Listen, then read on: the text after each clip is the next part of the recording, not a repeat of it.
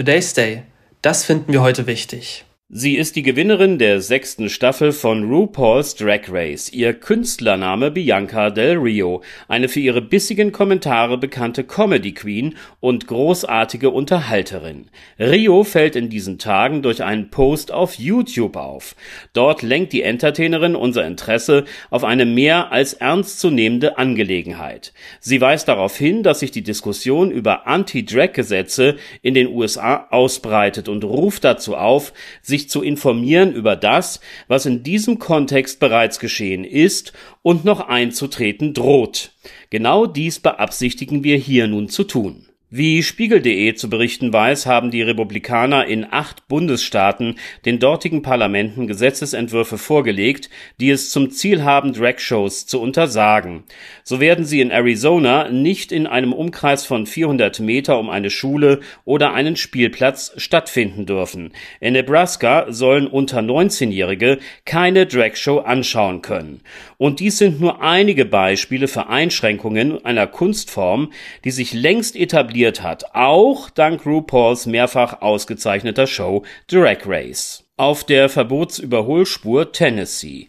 An öffentlichen Orten, zu denen auch Kinder Zutritt haben, werden ab April Dragshows untersagt sein.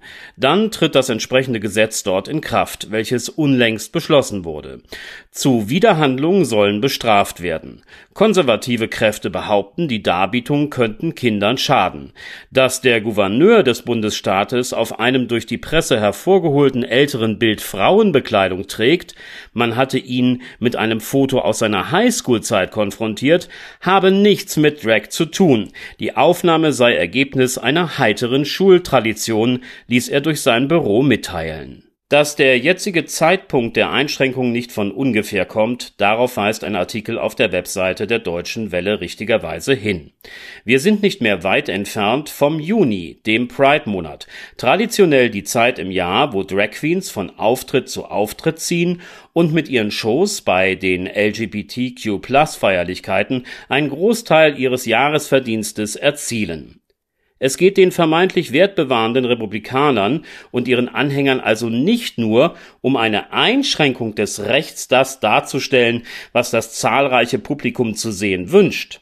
Darüber hinaus soll ein deutliches Zeichen gegen die queere Kultur gesetzt werden, zudem intendiert man den Künstlerinnen wirtschaftlich zu schaden. RuPaul, mittlerweile die Ikone der Drag-Kultur, stellt bezugnehmend auf diese Entwicklung klar, dass man ihrer Meinung nach von den realen Schwierigkeiten, mit denen die amerikanische Gesellschaft sich auseinandersetzen müsste, ablenken möchte und nennt zum Beispiel Arbeitslosigkeit oder den Gesundheitsschutz als wichtige Handlungsfelder, denen sich Politiker besser zuwenden sollten Drag ist längst Teil der amerikanischen Kultur geworden. Kurzweilig, unterhaltsam, voller Humor, manchmal auch bissig und gesellschaftskritisch. Die zunehmende Popularität dieser Kunstform, sie ist sicher auch RuPaul's Drag Race zu verdanken. Aktuell in der 15. Staffel in den USA zu sehen, nicht mitgezählt dabei die zahlreichen Spin-offs.